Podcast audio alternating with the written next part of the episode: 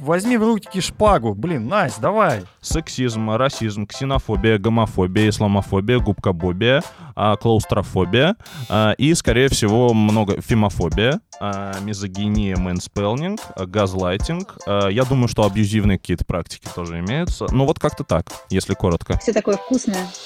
Побеждает тот, у кого хвост чище.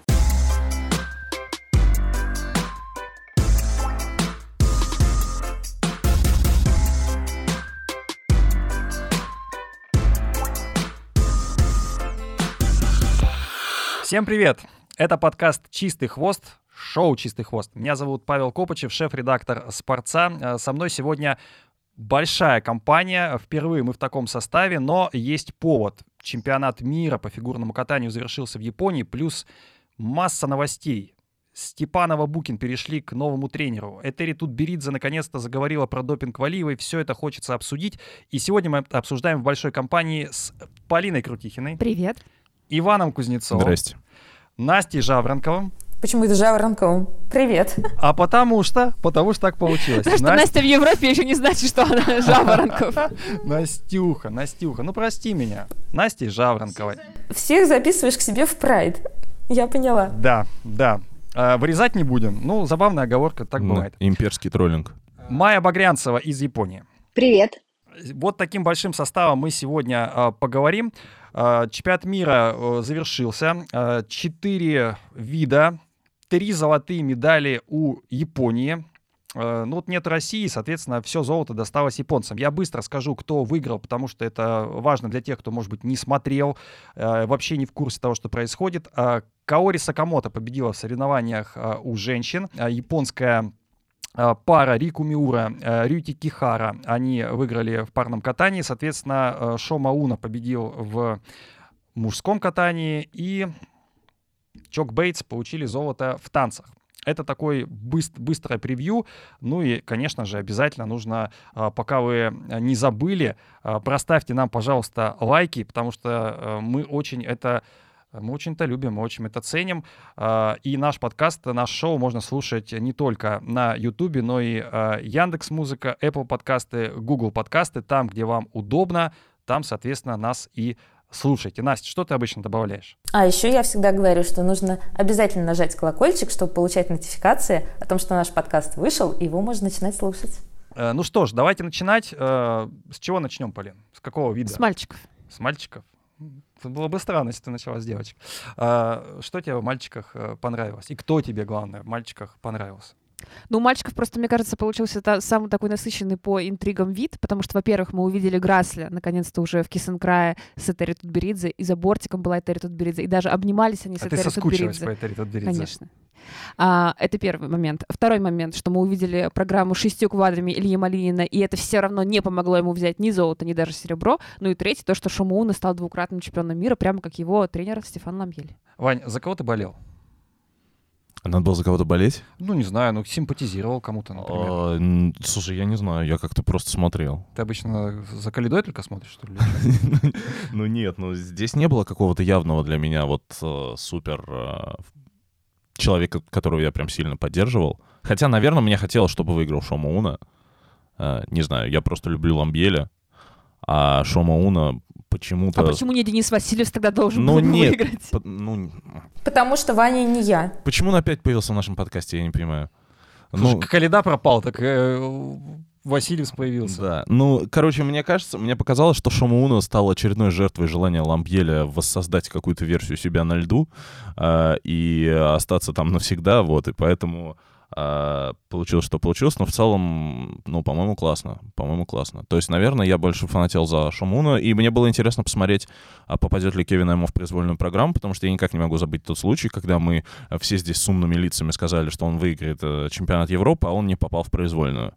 Это наш самый первый подкаст, по-моему, когда, который мы записывали больше, чем три года назад. Это пик нашей экспертизы, я считаю. Я вообще удивляюсь, как люди, которые начинали нас слушать и поняли, что с этими экспертами далеко не уедешь, остались с нами, пишут нам благодарности в э, комментариях. э, их. Ну, согласись, это невозможно было предсказать. Невозможно было предсказать то, что Аймо не попадет в произвольную программу на том самом Евро. Невозможно было предсказать, что у Валиевой найдут допинг.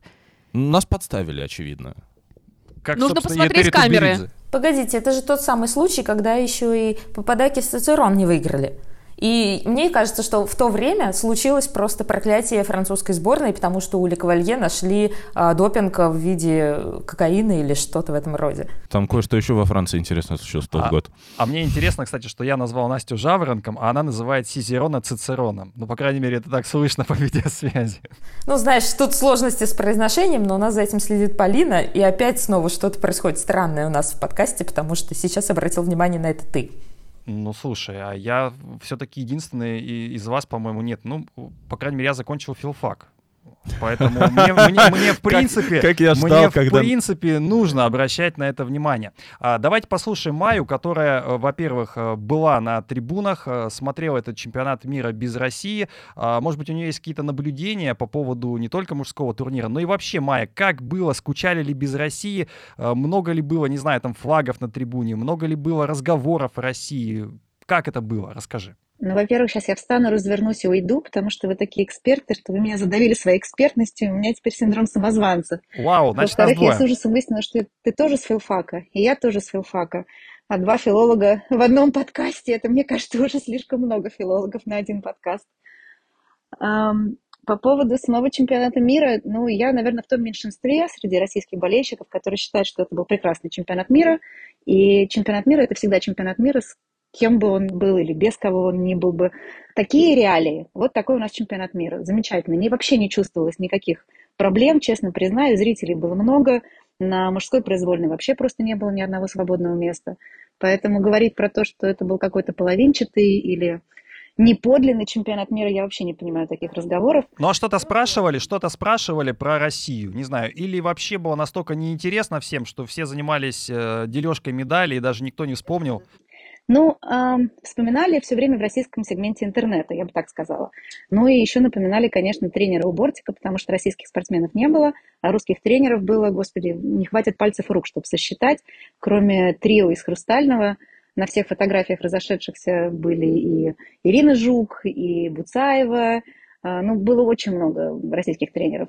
Поэтому, наверное, присутствие России свелось вот к такому присутствию. Да, флагов не было, это было непривычно, но были много других флагов. Наверное, в трансляции это было видно, что японцы болели очень активно, у каждого на коленях по 5-6 флагов, в зависимости от того, кто выехал на лед, достается канадский, японский флаг. Это было так, забавно наблюдать. Но зато картинка была хорошая телевизионная, согласитесь. Слушай, а какие... э, картинка хорошая, да. Э, какие игрушки кидали на лед? Вот обычно понятно, что все эти медведи, они предназначаются Хане. А что именно в Японии кидают японцы? Сейчас у меня был ступор. Я подумала, может быть, я все пропустила и была на каком-то другом чемпионате мира. Я вообще не видела никаких игрушек на льду. А У них ковидные до сих пор ограничения, что ли? А, нет, я не знаю, в чем здесь дело. Ну, очевидно, что у японцев был какая, была какая-то команда, что кидать ничего нельзя, потому что ничего не кидали. А вот смешно про ковид. А, Официально было сказано, что так как ковидные ограничения сняты частично, а, то людям можно кричать, хлопать и вообще громко выражать свои эмоции. Только поэтому было так громко, иначе было бы очень тихо.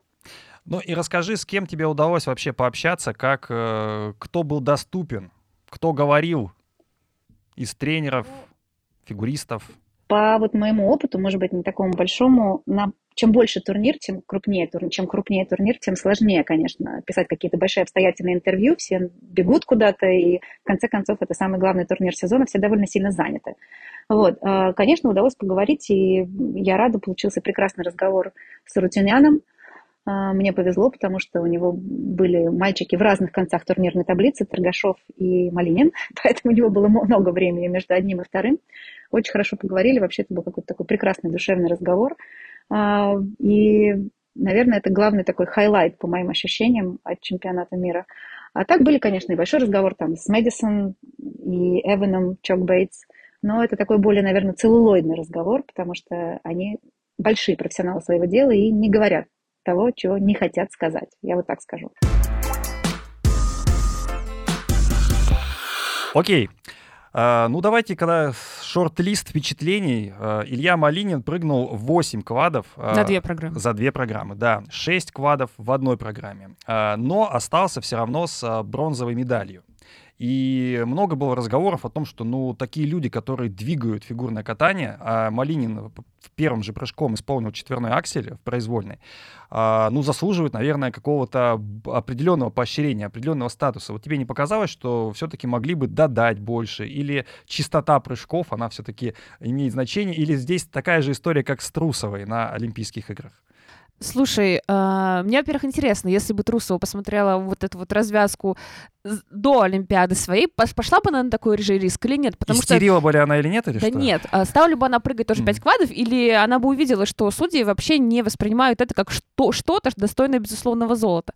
Когда ты смотришь на все выступления сразу, на Уна, на Ча, на Малинина и так далее, ты понимаешь, что расстановка, в принципе, справедливая. У меня нет каких-то вопросов к тому, что Шома первый, а Малинин третий. А, скорее удивляют именно как-то протоколы, потому что а, по произвольной, например, Илья выиграл у Брауна чуть меньше трех баллов, у Аймо еще меньше, то есть там вообще разрывы максимально плотные. При этом у Малинина, ты сам сказал, 8 квадов на две программы, из них 6 произвольные. Но у Брауна... бог квадов. У Брауна ничего, да, ну, два тройных акселя. И получается, что самый простой элемент у Малинина, это секвенция из тройного акселя, тройного лутса, она а, дороже, чем самый трудный у Брауна. Это секвенция тоже из тройного акселя и двойного акселя. То есть это все равно дешевле, и тем более она у него в первой половине, а у Малинина его секвенция во второй, последним элементом. То есть вот глядя на это, ты понимаешь, что у ИСУ есть уже определенный какой-то э, тренд, какое-то определенное видение фигурного катания, и Малин на него сейчас не очень вписывается. Может быть, он хотел повторить как-то э, тот путь, по которому шел Чен, но для меня, по крайней мере, очевидно, что Чен был э, несколько более как-то успешен в плане развития своей второй оценки, а у Малина пока этого не получается. И сейчас он стоит на такой развилке, либо ему все-таки пытаться как-то двигаться в сторону улучшения хореографии и программ, либо ему продолжать идти вот этим путем шестью квадами, просто пытаясь их исполнять настолько безупречно, чтобы судьи ставили за них максимальные надбавки, но здесь нужно понимать, что у тебя компоненты будут в районе 80, а у того же Брауна, у Аймо, у Уна компоненты будут 95, 94, 96. А я бы здесь вот не согласилась с Полиной, что она сравнивает Брауна с э, Малининым по общей оценке, потому что все-таки за произвольную я считаю, что их надо сравнивать только по технической оценке. И там разрыв все-таки есть. Он, конечно, не такой огромный, как можно было бы ожидать, но э, все-таки в протоколах видно, что Илью подзасудили в плане э, строгости оценивания докрутов, надбавок и так далее. А, но я бы здесь отметила одну важную, на мой взгляд, вещь. У Ильи, у него программа от Шелленбурн и ожидаешь от нее вау-эффекта просто громадного, потому что когда ты собрал столько квадов, всех прыгнул, не упал, да, там не, не прекрасные выезды, но так или иначе человек не упал, значит, эти квады все-таки есть, и можно их засчитывать, тем более программа начинается с четверного акселя. Но тем не менее, если посмотреть протоколы, то мы видим Илья, который старт уже получает за композицию программы, то есть это та вещь, которая, ну, по идее, больше зависит именно от постановщика, а не только от самого исполнителя в плане, с какую эмоцию он дает на льду. Так вот, он э, своей композиции проигрывает уже который старт, и более того, даже а, ну, на финале Гран-при там вообще даже шестерка стояла за, за композицию, а на своем национальном чемпионате выше 8-25 тоже не подним... Точнее как, вот, наверное, навру, что выше 8-25 не поднималась, но опять-таки восьмерки, нет девяток. То есть если ты выбираешь себе, э, ну, вот идти по такой сложности, так ты поставь такую программу, чтобы она была, ну, удобна при такой сложности в исполнении. Сейчас эта программа смотрится как вот с чужого плеча. Как будто Нейтан Чен одолжил себе свою программу классную, а ты с ней не справляешься, и эта композиция тебе тесна, ты в нее не укладываешься, естественно, ты будешь проигрывать в, во второй оценке, если у тебя так такая ситуация. Поэтому здесь, мне кажется, Илье надо немножко подумать вот именно в эту сторону. Ищи свой стиль, вот как-то двигайся в том направлении, чтобы твои программы смотрелись э, классно на льду, при этом не мешали тебе в сложность. Не знаю, надо посмотреть, что это было изначально от Шелин. Вот это очень интересно. Может быть, она вообще другое ставила, и мы видим какую-то версию «Мойша напел». Может быть, она ставила ее Нейтану Чену, а Нейтан Чен решил не кататься в этом году. Я даже вот такие вещи готова предполагать, но это уже такие супер фантастические теории. Может, она ставила ее Косторной, это та самая программа, которую мы не увидели. Вань, ну слушай, знаешь, мне что понравилось в Малинине? Ну, что он, в отличие от, не будем показывать пальцами, вот э, прыгнул свои 8 квадов. Даже серебро, между прочим, не, не завоевал. Но ничего у него, с, тушь не потекла, да, с ресниц. Все хорошо было. А, воспринял достойно поражение. Как вообще тебе программа Малинина? Как тебе 8 квадов? Ну, это же все-таки вау-эффект. Ну, это классно. А... Ну, тебя зацепило? Нет.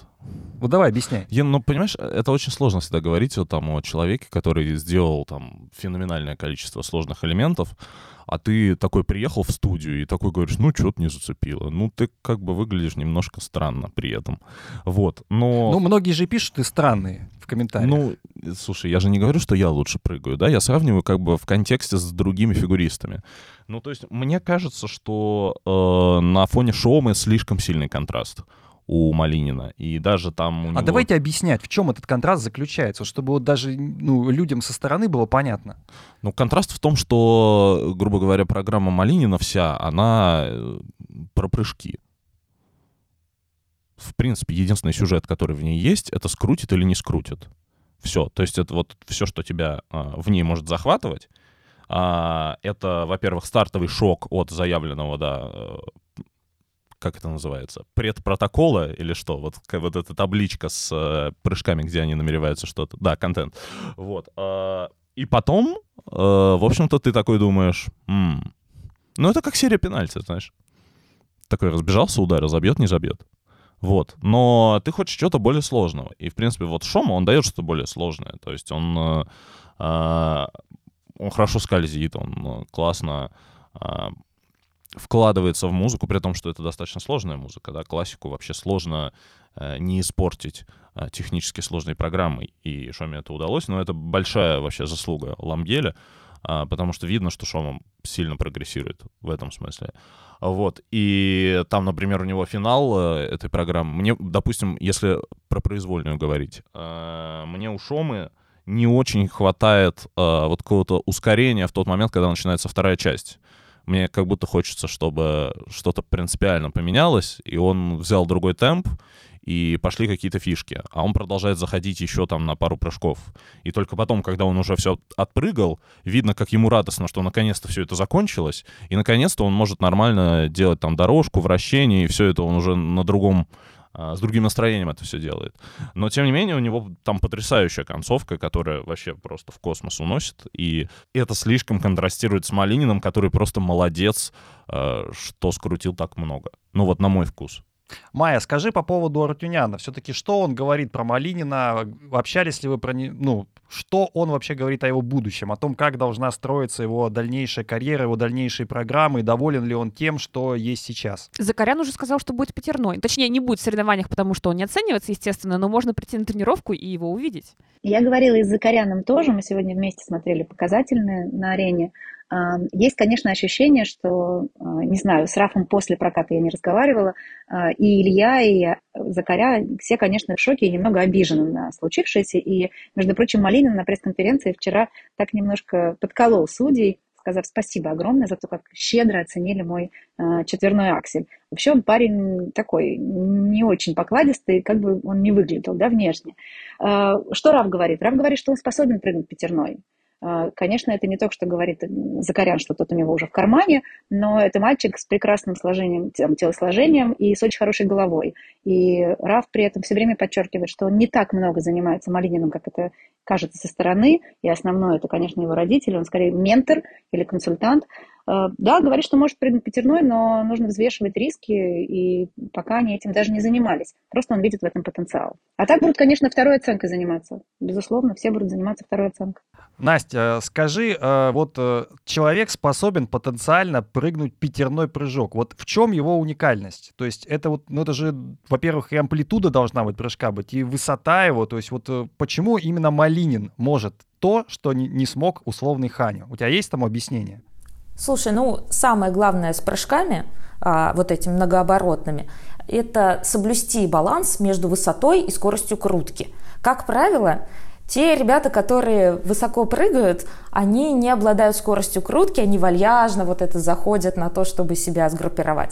Ребята, которые э, очень быстро крутятся, они обладают невысоким ростом, им легко собрать, так сказать, все свои конечности вместе, и вот они прыгают невысоко. И никак не было такого человека, ну вот даже для того, чтобы исполнить четверной аксель, чтобы высота прыжка была выше 70 сантиметров вот у тройного акселя.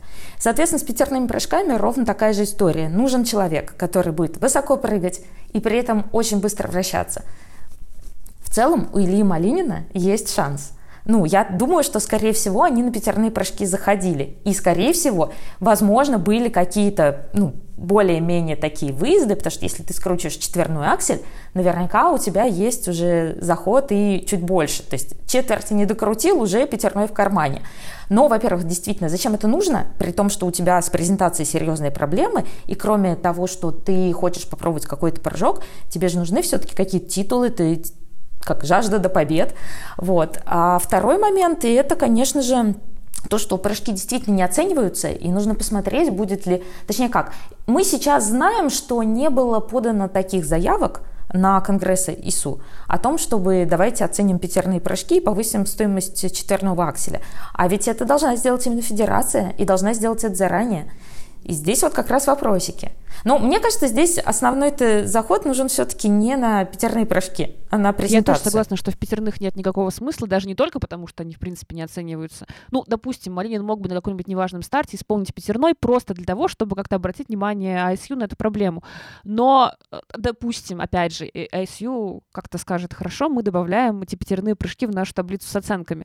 А какие баллы они будут за них давать? Если такие же, как за четверной аксель, который сейчас абсолютно тоже бессмыслен математически, то и никакого никакого профита от того, что будешь их делать, не будет. То есть э, в случае с Малейным э, мне вообще кажется, что ему нужно убирать уже четверной аксель, потому что он его исполнил, он вошел в историю, он стал первым человеком, который на чемпионате мира сделал четверной аксель.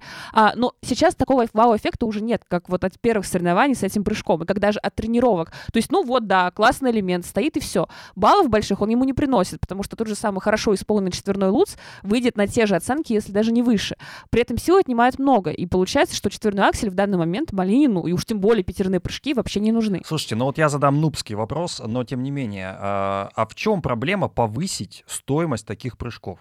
Ну в чем проблема? То есть единственное то, что останавливает, это травматизм, то есть то, что люди будут пытаться прыгать, получать травмы, и, соответственно, будет какая-то от этого незадача, или что? Ну, это, во-первых, травматизм, да, и, во-вторых, это, очевидно, политика ISU на то, что у тебя должны быть сбалансированные программы. К тому же Малинину они легко могли бы поставить компоненты выше 80, потому что они ставили компоненты выше 80 Бойну Дзиню, Александру Самарину, у него было 88 на международных соревнованиях, не на российских, на российских-то там за 90. Вот, то есть они теоретически Малинину и сильной федерации тоже могли бы поставить выше. Но я даже смотрю протоколы, и там американский судья, который, казалось бы, мог бы потопить за своих, он Малинину ставит меньше, чем остальные арбитры.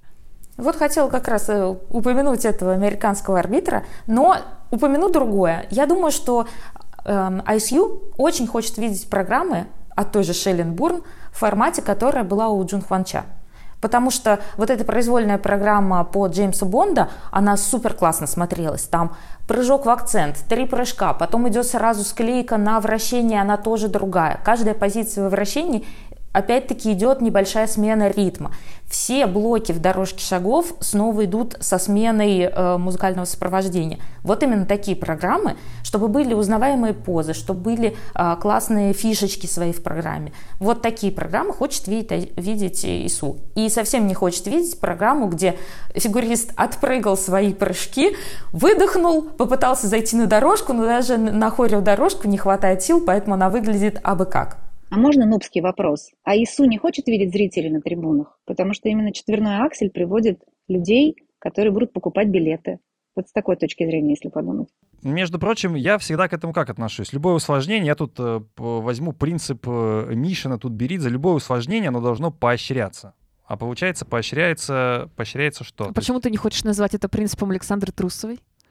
А, а вот, кстати, про Трусова я хотела упомянуть быстро, перед тем, как мы перейдем к остальным э, фигуристам. А, Саша Трусова же была в студии ОКО и комментировала результаты мужской произвольной. Так. И мне понравилось, э, в кавычках, скорее меня удивило, неприятно, то, что она на вопрос Лены Федоровой ответила, что не понимает, как выставляются оценки. А вот это меня удивляет, потому что я помню, что многие фигуристы... Только она в, в Пекине не понимала. Ты чё? Ну да, то есть многие фигуристы, они в интервью Ничего наоборот же подчеркивают, что они сами могут повлиять на свой контент, сами продумывают программу. То есть Гуменник у себя там в голове пересчитывает и может с точностью до балла определить, сколько он получит. Там Федор Климов рассказывал, как он свои программы сам тоже считает. Гуменник образованный человек. Ох, на какую опасную дорожку мы вступили. Слушай, ну я же не требую от Трусовой... Саша тоже сейчас на журфаке. Во-первых, да. Во-вторых, я же не требую от Трусовой, чтобы она Евгения Онегина цитировала параллельно с прокатами Круэллы. А надо Но- будет цитировать ей на журфаке МГУ-то. Но понимать, как выставляются баллы в твоем виде спорта, которым ты занимаешься уже там почти 20 лет, ну это, мне кажется, просто база. Ну не может человек, не может. Такое бывает. Ну, надеемся, что сможет посчитать. То, что, между прочим, на журфаке МГУ вряд ли обучат математике. Так-то объективно. Там все-таки больше гуманитарной науки нужно.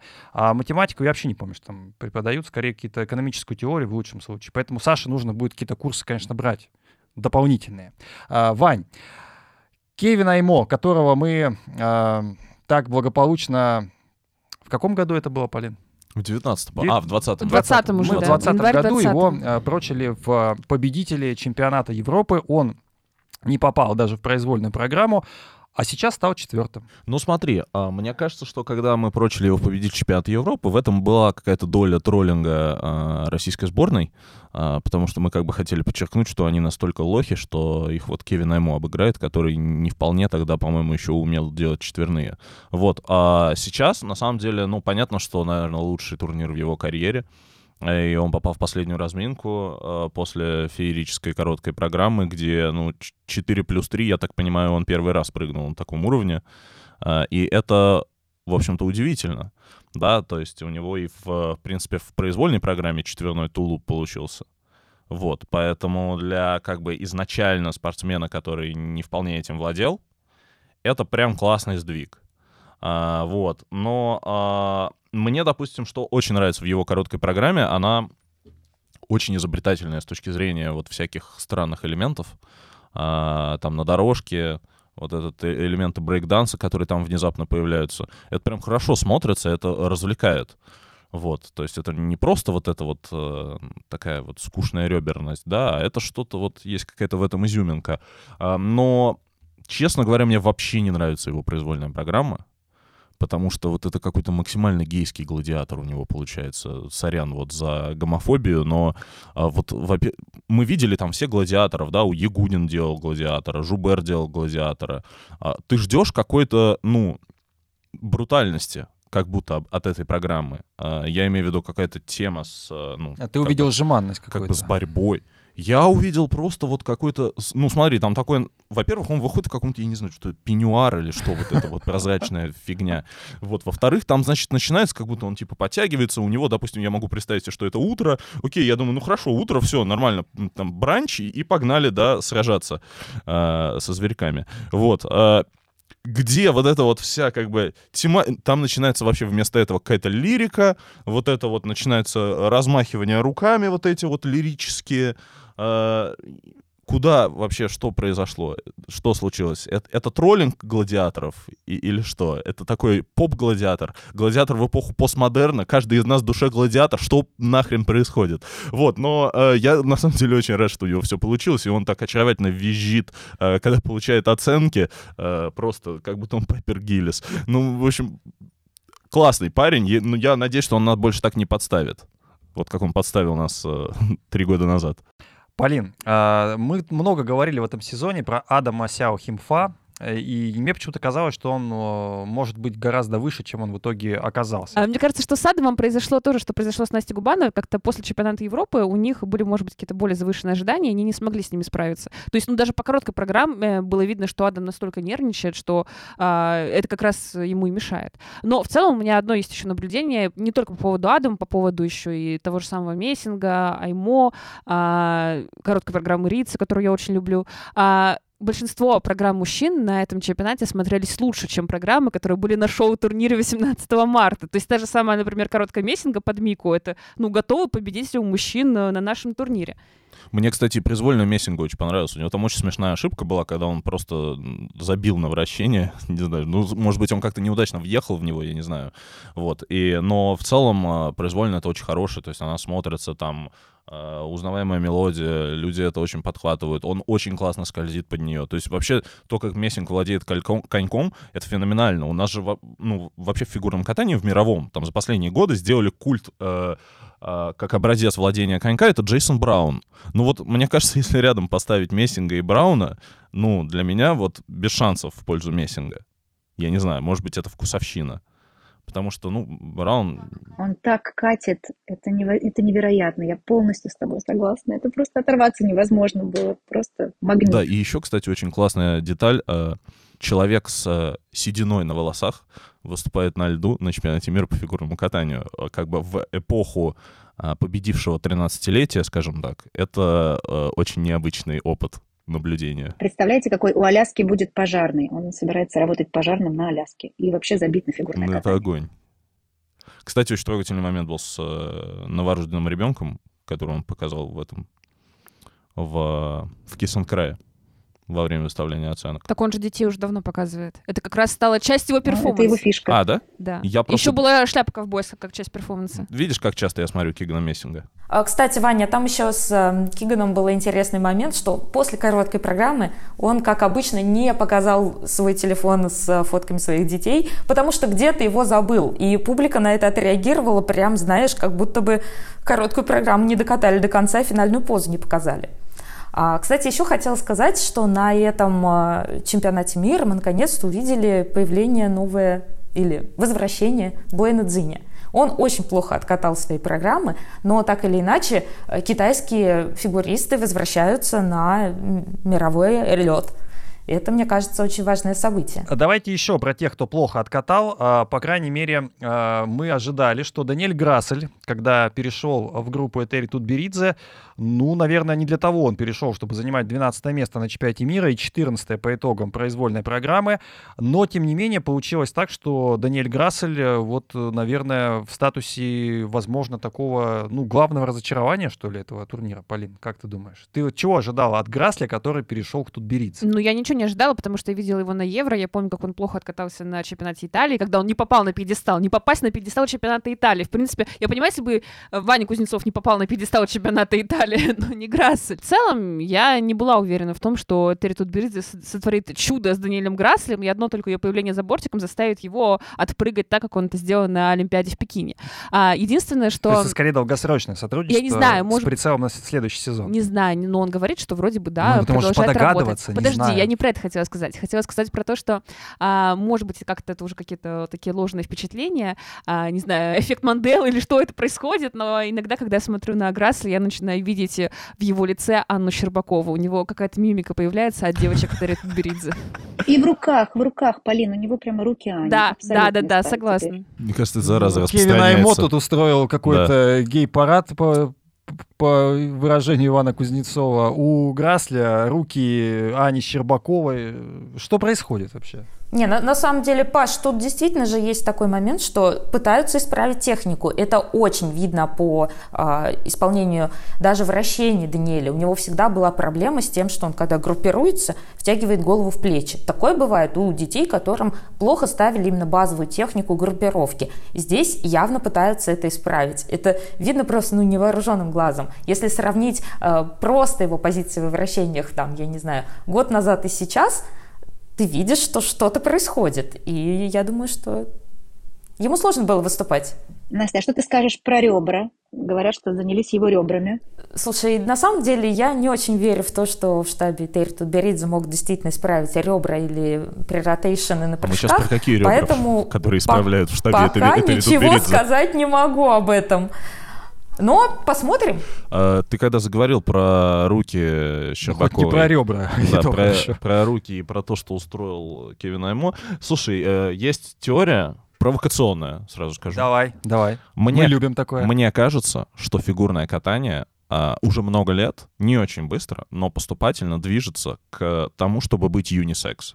Ну, типа, мужское становится более женственным, а женское становится более мужественным. А это синхронно движению в целом всего человечества и ведет нас к концепции некого универсального человека, где никто ни на кого не будет обижаться, где не будет никакого сексизма, никакой дискриминации, и все такие типа То есть А ему не отличить от Щербаковой. Ну, грубо говоря. не парень будет делать предложение девушке, а девушка будет делать предложение парню. Ну, Или я не- делать это одновременно. Я не что? к этому. Я к тому, что, э, ну, например, мы сейчас можем увидеть, да, девушек э, фигурном катании с э, достаточно, э, как это сказать помягче. Ну, мужским контентом. У нас же даже все шоу, и избежать все, этого. все турниры, которые проходили там пару лет назад, были построены, как раз их реклама была построена на том, что девочки против парней, девочки обыгрывают парней, праздник победившего феминизма и так далее. Ну, типа да, вот кроме того, что они просто обыгрывают, э, очень часто там продается такой э, образ сильной женщины. А в мужском катании, например, на некоторых примерах, мы видим, как продается образ мужчины, который не стесняется плакать.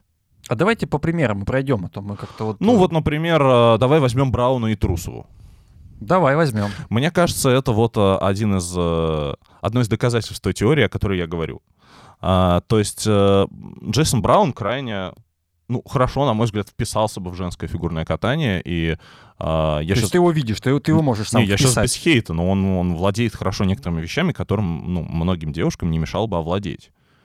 Потому что, э, ну, допустим, я не могу согласиться с тем, что мужское и женское фигурное катание должно быть одинаковым. То есть для меня все-таки есть пол на льду, и есть какие-то базовые запросы, то есть, условно, как я хотел бы, чтобы выглядел э, прокат э, женщины-одиночницы и мужчины-одиночника. Ты понимаешь, о чем я? Я понимаю, но... Ну, то есть, условно, а, помнишь, был чемпионат Европы, и я восхищался короткой программой Насти Губановой. Да. Ну, вот, на мой взгляд, мужчины на такое не имеют права. Кто для тебя образец сегодня? Ну, Губанова окей, в женском, а вот в мужском кто образец? В мужском фигурном катании Да. сегодня Вот именно мужского катания. Такого, от которого у тебя прям брутальностью веет. брутальностью. Блин, это сложный, кстати, вопрос. Это сложный Получается, сегодня в мужском катании нет ни одного человека, который был бы таким брутальным красавцем. Я просто думаю, кого назвать. Нет, понимаешь, когда-то это был Жубер. Вот это именно образец э, мужского брутального катания, при этом брутального не в смысле деревянного. Потому что очень часто мы сейчас можем... Ну, можем Брожезина — это вот образец А. деревянного катания. Ну, да даже не совсем. Саша Самарин — это образец деревянного катания. Вот мы, э, Саша Самарин — это вообще человек, который дискредитирует идею брутального мужского катания, на мой взгляд. Потому что люди посмотрят, скажут, что вы брутальности хотите, вот, вот что это означает. Да, а это же не совсем про то. То есть можно делать брутально и при этом классно там владеть коньком, классно делать дорожки, э, ну, то есть классно делать перформанс и так далее. Вот, то есть в какой-то момент... да, Канадский дровосек Киган Мессинг. Дровосек Киган Мессинг? Ну, кстати. Не знаю, вот очень сложный вопрос ты задал, правда. Полин, у тебя, может Не, быть, я есть вот примеры? здесь хочу задать вопрос. Подождите, Ваня, а как ты забыл Нейтан Чена? Мне кажется, вот человек реально катался как... Я парень, и откатываю парня, самого крутого парня на Для деревне. меня Нейтан Чен э, это такой зумер из ТикТока. Типа, я напялил оверсайз, и вот, йоу.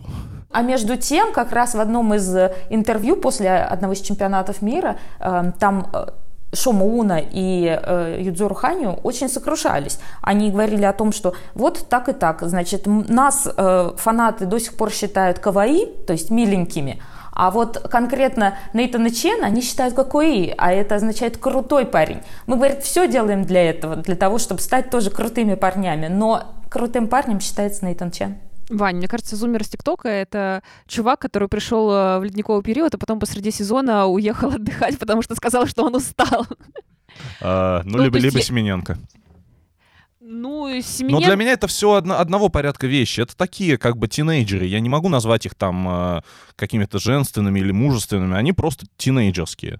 Вот. А если еще брать пример, да, брутальности, я сейчас так подумал, на самом деле, вот Хавьер Фернандес на позднем этапе его карьеры, это было, конечно, у него другая брутальность, чем у Жубера, но, тем не менее, образы, которые он э, предлагал, да, но это классические такие вот джентльменские вот эти вот все штучки, э, там 60-е, 70-е, мужчины в рубашках и в подтяжках, вот Например, это все. Элвис Пресли. А у нас на этом чемпионате мира был еще один Элвис Пресли.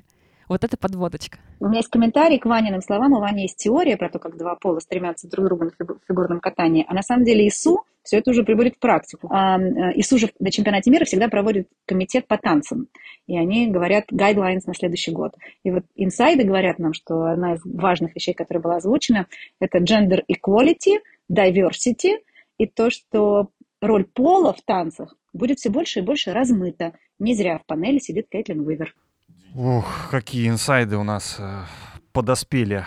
Полин, ну раз ты подвелась, то давай и начинай. К человеку, чья идентичность не размыта. Ну, да? Про Морриса мы хотели поговорить, Да, потому что это да. еще один Моррис ученик Китилашвили, э, Тбилиси, который приехал вместе с Хрустальным. А, Четвертое место было в прошлом Да. году на чемпионате мира. Сейчас 20 по-моему. Давайте проверю. 20 Что случилось?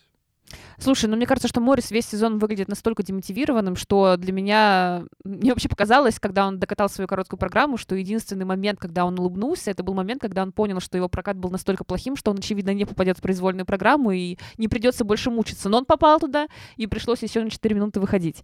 А, я не могу за это винить Морриса, потому что по его э, интервью, которое как раз делала Майя, очевидно, что Моррис ну, настолько в какой-то психологической яме находится, что ему не до Элвисов, и зачем вообще было эту программу даже Он ставить в этом выполз. сезоне. Полин, он производит впечатление довольного человека. Он, это два разных человека, он здесь и он на евро. Ему на самом деле хорошо. По льду, по прокату это может быть не видно, а на самом деле он уже, наверное, дно прошел. Ну, как тебе кажется, он прошел дно, потому что он понимает, что это было его последнее выступление, и дальше он спокойно пойдет в шоу и строить новую жизнь, и, может быть, тоже станет э, лесорубом на а, Аляске, дровосеком, пожарным, кем угодно, или потому что у него открылось второе дыхание, и он пойдет на новый сезон уже с желанием как-то до Олимпиады кататься дальше. Нет, он просто вернулся домой в комфортную среду, в привычную среду, ему хорошо, и фигурное катание не очень мешает ему жить. Наверное, так. Я не верю, что он пойдет в следующий сезон. Я жду, когда кто-нибудь напишет диссертацию или какое-нибудь исследование о таком феномене, как ментальное здоровье Нет, ну ребят тутберидзе. подожди, справедливости ради, как раз его этот ментальный провал, о котором мы говорим, он же произошел, когда Морис ушел от Этери, покатался там, поскитался по заграницам, и после этого вернулся, и видишь, сейчас наоборот, то, о чем говорит Майя, он обнял родные березки, и ему полегчало. Обнял родную Терри. Мы не очень понимаем, как живут фигуристы, даже не только в хрустальном, хотя в первую очередь это касается российских фигуристов. Они живут в цикле всего готового, они живут на всем готовом. Они приезжают в такую непонятную страну, как Япония, например, их встречает автобус, везет конкретный отель, оттуда автобус, на которых у них ноль своих решений. Они не сталкиваются с реальной жизнью. А тут Морис осенью попал в ту реальную жизнь, в которой живут все остальные люди. И она для него, конечно, была шоком. Я видела разные комментарии, что кто-то говорил, что он инфантильный или еще что-то. Но просто нужно понимать, фигуристы живут так, что за них все решено. И они не всегда готовы решать за себя и принимать решения самостоятельно. Не, наверное, наверное, не стоит их в этом винить. Такая реальность. Ну что ж, давайте мы от э, мужского катания, на котором мы немножко зависли, э, перейдем к женскому катанию. Перед этим попросим вас поставить, естественно, нам лайки. У нас сегодня какой состав мощный, а? И, э, естественно, не забывайте, что помимо Ютуба есть Яндекс Музыка, Google подкасты, Apple подкасты. Нас можно слушать абсолютно на разных платформах. Давайте к женскому катанию перейдем, где рыдала Каори Сакамото. Она не ожидала после, скажем так, своей произвольной, что она все-таки удержит первое место. А, И Каори Сакамото, несмотря на то, что по произвольной программе она была второй, уступив а, кореянке Лихе Ин, а, ну, уступила она совсем чуть-чуть, 2 балла, вот, а итоговый перевес составил 4 балла. Ну, тоже, наверное, в принципе, не так и много, да, по, по сегодняшним меркам. Тем не менее, Каори Сакамото первая, кореянка вторая, Луна Хендрикс третья, и вот здесь э, возникает вопрос, э, как бы фактически не было ведь каких-то мега-прыжков. То есть э, любой бы, наверное, кто бы приехал с чемпионата России бы, взял бы и выиграл бы. Ну уж не любой. Ну, не любой, но топ точно выиграл бы.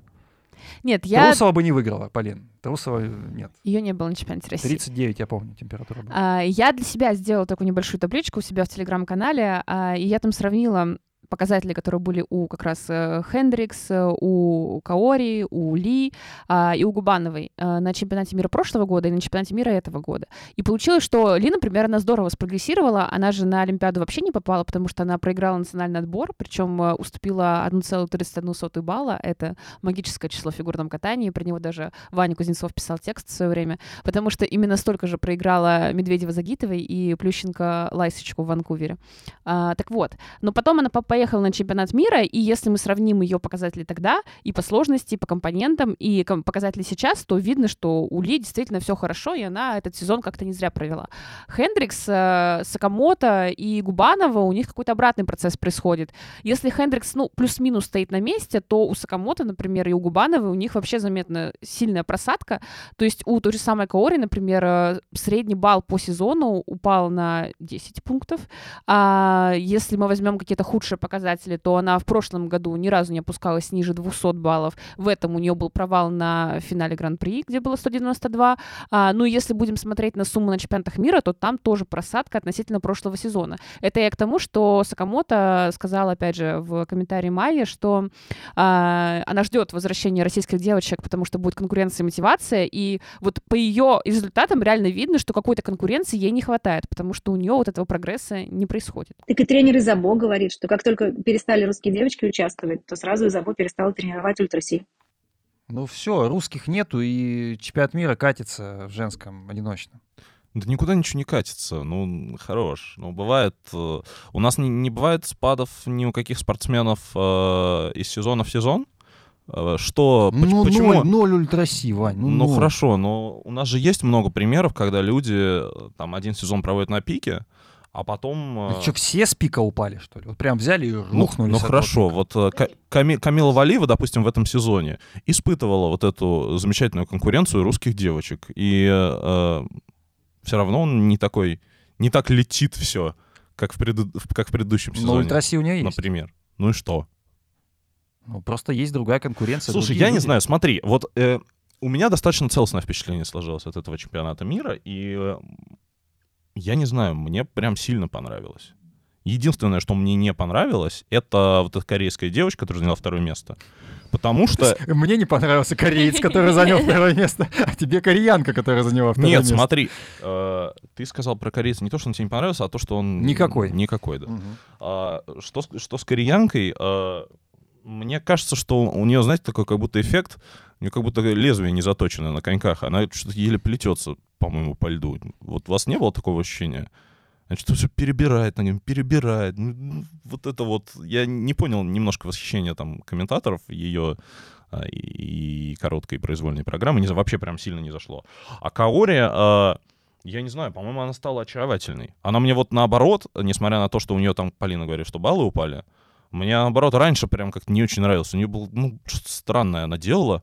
А сейчас, ну, может быть, либо я люблю Сия, и либо... Я не знаю, ну, вот смотри, это тот, тот, тот случай, когда происходит у меня какое-то вот воздействие на бессознательное. Потому что на уровне рациональном я не понимаю, почему я это испытываю. Но мне ее вот и короткая, и произвольная программа прям сильно нравится. Хз почему. Она двигается быстро, а, она прям прыжки у нее как-то совсем органичны в программу. Она, ну как-то вот, не знаю, вот ты смотришь, и хочется дальше это смотреть. Есть вот какая-то вот магия. Причем не классическая, кстати. А я, кстати, понимаю Ваню. Мне тоже не очень нравится Хайн Ли. И мне тоже очень нравится Каори. И мне кажется, здесь, если с Каори вопрос именно в, а, в амплуа, то есть те образы, которые она взяла в этом году, они как-то, не знаю, вот они ей идут Несмотря на то, что поначалу, в начале сезона они казались какими-то чужеродными, она никак не могла в них вкататься. Но ее именно мощного амплитудного катания именно для таких вот, именно э, таких одновременно плавных и в то же время таких тягучих образов, это прям самое оно. С Хайен Ли вопрос в другом. Кажется, что она очень экономит в плане презентации, то есть она не доделывает руки, она не доделывает и на Бауэр.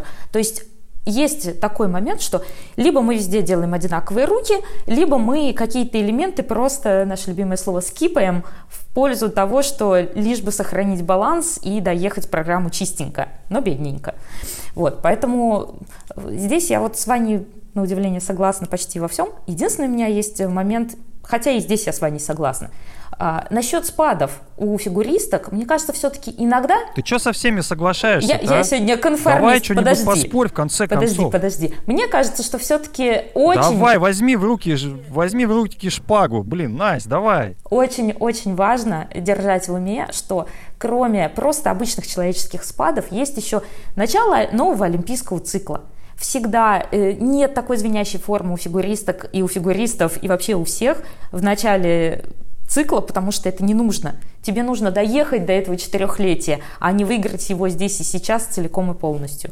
А мне тоже очень понравилась Каори, только я хочу сказать еще, что она мне понравилась ну, посмотрите на Каори 4 года назад и Каори сейчас. И вот, наверное, это моя главная претензия к российскому женскому детскому фигурному катанию.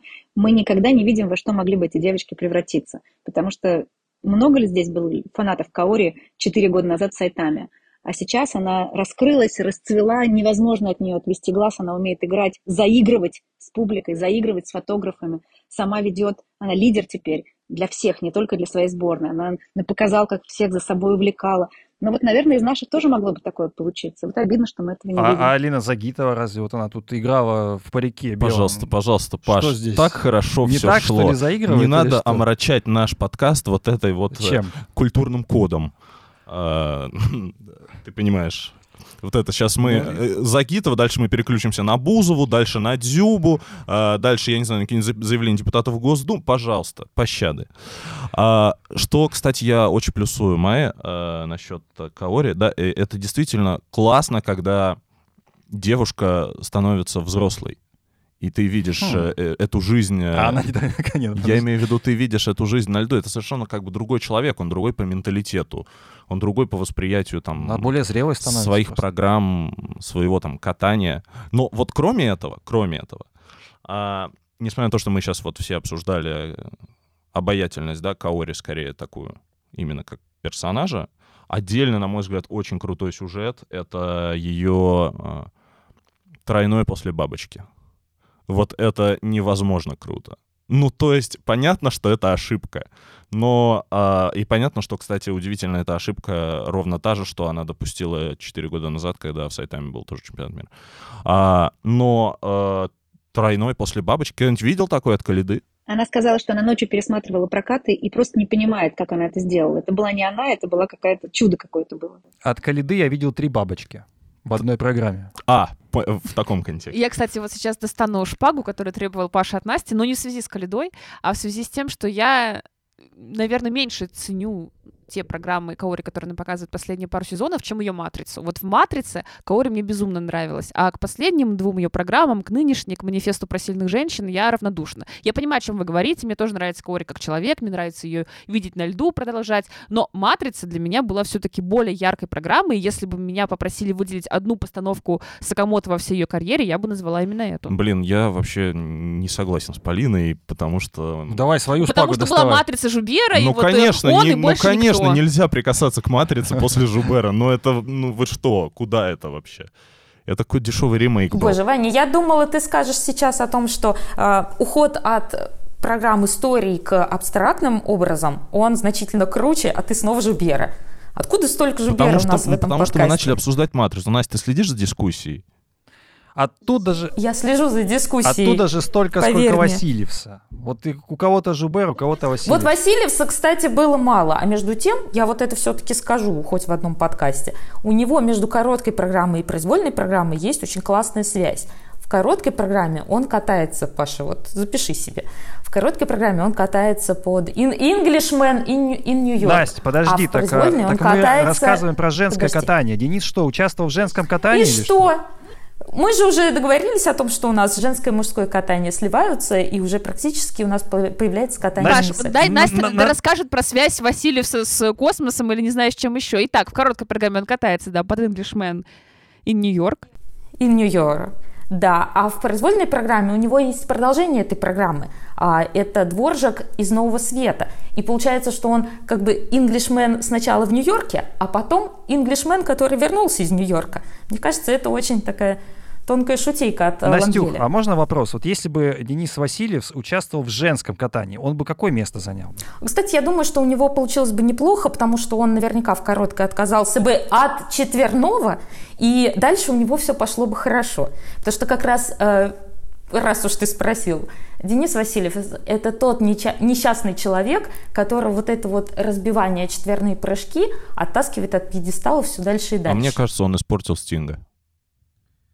А мне кажется, он испортит наш подкаст просто вот сейчас. Ты знаешь, Прямо как- сейчас. когда мы прыгнули с э, Жубера на Васильевса, причем напрямую, это вот, знаешь, это как, не знаю, мне кажется, как с Rolling С горы, блин, Stones. свистнуть. Не, это как с Rolling Stones прыгнуть на какой-нибудь латвийский гаражный фок.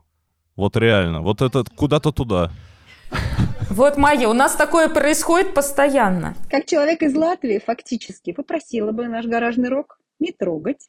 Но это отсылка к э, принадлежности э, Васильевса. Можем на российский гаражный фолк прыгнуть и обсудить гуменника, или я не знаю, что, что у нас есть такое похожее. Я бы предложил обсудить все-таки танцы на льду, потому что там а, Чок, Ура! Чок и Бейтс а, наконец-то стали чемпионами мира. Я очень рад за Мэдисон Чок. В 30 лет а, показать такую супер страстную, супер сексовую программу. То есть у вас тут не только сексизм, но еще и эйджизм. Я правильно? а, да, У нас всё есть. Все, Майя. Ты вот э, первый А, раз давай с я, нами, у давай я полный список озвучу того, Давай, что у нас давай, есть. давай. Сексизм, расизм, ксенофобия, гомофобия, исламофобия, губкобобия, а, клаустрофобия а, и, скорее всего, много фемофобия, а, мизогиния, мэнспелнинг, а, газлайтинг. Я думаю, что абьюзивные какие-то практики тоже имеются. Ну вот как-то так, если коротко. Все такое вкусное. Всё такое сладкое. Как хорошо! Ну что, давайте про Чок и Бейтс. Ну, классно же, что выиграли. Ну, супер Классно, что Эван свободен, и он может больше не кататься, его отпустят домой. Полин, давай с тебя начнем.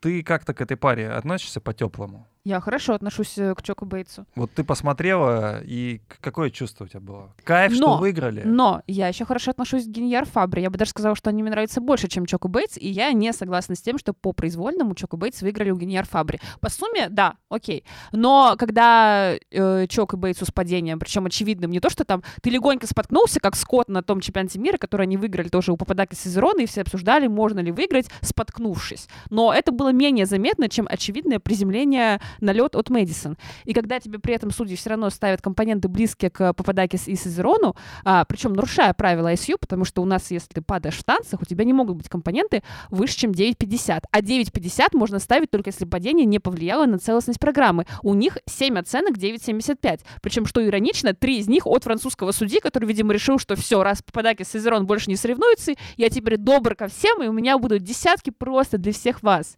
Полин, но ты сейчас-то должна понимать, что падения, которые были на российских соревнованиях, они не так должны сурово караться, как э, из твоих уст в нашем подкасте. Погоди, Паш, ты хочешь сказать, что э, вот такие оценки, они должны верифицировать российское судейство автоматически? Я даже не про это хочу спросить. Паш, ты хочешь сказать, что Чок Бейтс и Худайбердиева Базин — это пары одного порядка, одного уровня? Я этого не сказал, ты сейчас придумала, и мне просто берешь эти слова и впихиваешь. Нет, конечно, я говорю, что падать можно, и что за падение ставят высокие оценки, в принципе. Это было на чемпионате России, это было вот на чемпионате мира. Есть в этом логика? Нет. Конечно, есть. Нет, э, Паш, логики нет, потому что нет такого, что если Чок упала, то все, мы автоматически разрешаем нашим российским чемпионам не вставать со льда. В танцах все-таки падения должны оставаться большой редкостью. Можно сколько угодно сближать там гендеры и все такое, но падения в танцах все равно должны Но- оставаться какой-то очень странной вещью, потому что все танцы построены как раз на том, что падениям там не место. Это не программа трусовой с Чок пятью и четверными в итоге прыжками. так не наказали, как э, ты того хотела бы. Ну и вот я как раз за это и переживаю. То есть э, И Худайбердиеву с Базиным тоже сильно я, не наказали. И за это я тоже переживаю, да. То есть, на мой Есть взгляд, это, это ненормальная тенденция, которая как раз быть не должно. Э, Я скажу очень субъективную вещь, и я буду очень непоследовательным, но я готов позволить Мэдисон Чок еще три раза упасть в этой программе и выиграть. Ну, потому что, блин, я не знаю, это очень круто.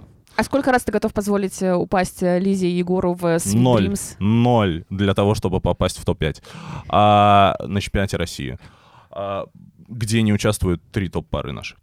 А, блин, ну понимаете, а, я не знаю, вот э, мы сейчас произвольный, да, если танец обсуждаем, а, меня просто... Ты с утра кинул этот танец в наш общий чат Да, и да. просто орал там так, что даже я слышал. Да это... А обычно Ваня кидает в наш чат фотографии Алексея Паганини и орет от них так.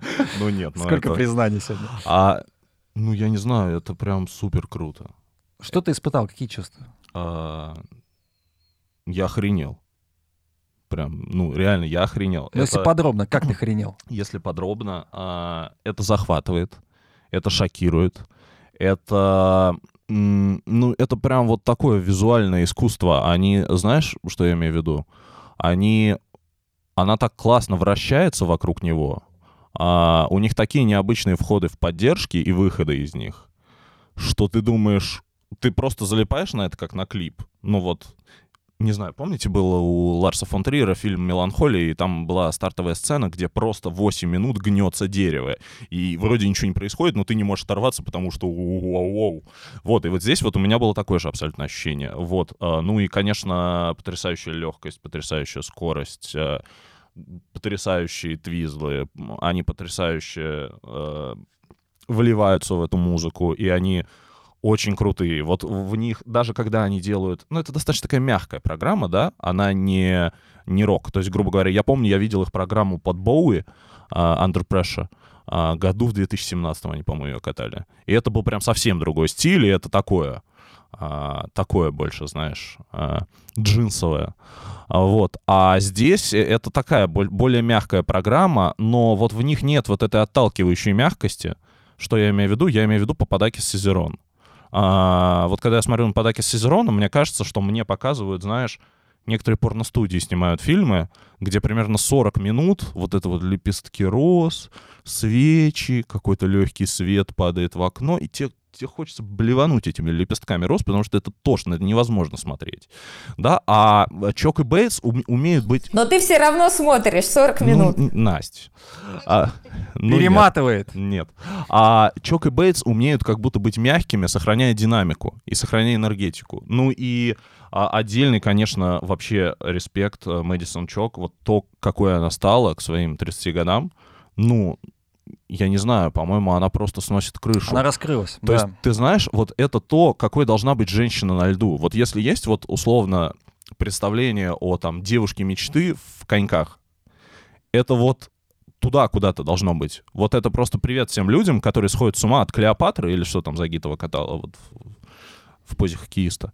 А, понимаете, вот посмотрите на Мэдисон Чок. Вот женщина должна сносить крышу. Вот она реально в этой программе сносит крышу. И поэтому, когда она падает там между элементами, ты думаешь, блин, да вставай быстрее, забыли, я этого не видел. Я была единственная еще танцевальная пара, которую я был готов простить такой же. Это Ильиных... Тесса это, Нет, это Ильиных Кацалапов. Ну, Тесса и Скотт все-таки почти не падали никогда. А Ильиных Кацалапов, конечно. То есть, э, особенно, знаете, на ранних этапах их карьеры они катались с такой страстью, что ты думаешь, да а. а у Эвана ты тоже видишь эту страсть, прости, Вань? Нет, Эван а, абсолютно аморфный человек, а, не выражающий никаких эмоций, абсолютно бледный, и он делает великую вещь. Он не портит не мешает, и не мешает, не мешает Мэдисон Чок завоевывать мир.